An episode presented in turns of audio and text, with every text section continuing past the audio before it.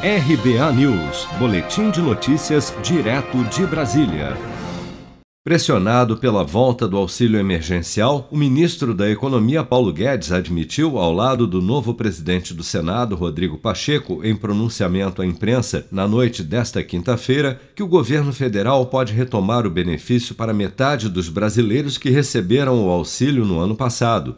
Para Guedes, se houver um ambiente fiscal robusto que permita tal medida, o governo poderá reassumir rapidamente o benefício. O auxílio emergencial, se nós dispararmos as cláusulas necessárias dentro do é, ambiente fiscal robusto, já mais focalizado, em vez de 64 milhões, pode ser a metade disso, porque a outra metade já retorna para os problemas sociais, os programas sociais já existentes. Isso nós vamos entender rapidamente, porque a situação do Brasil exige essa rapidez.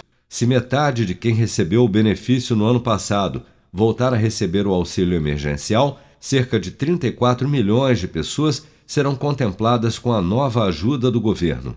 Tanto o ministro da Economia como o próprio presidente Bolsonaro vinham se posicionando contra o retorno do auxílio emergencial devido à situação fiscal do país. No ano passado, em todo o setor público brasileiro, o déficit primário atingiu a marca histórica de 703 bilhões de reais em razão das medidas do governo no combate aos efeitos econômicos da pandemia. Em 2019, esse déficit era de quase 62 bilhões.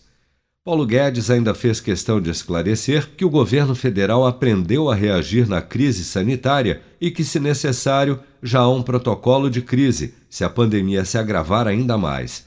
Entretanto, o ministro da Economia ressaltou a necessidade de reformas para que saúde e economia andem juntas.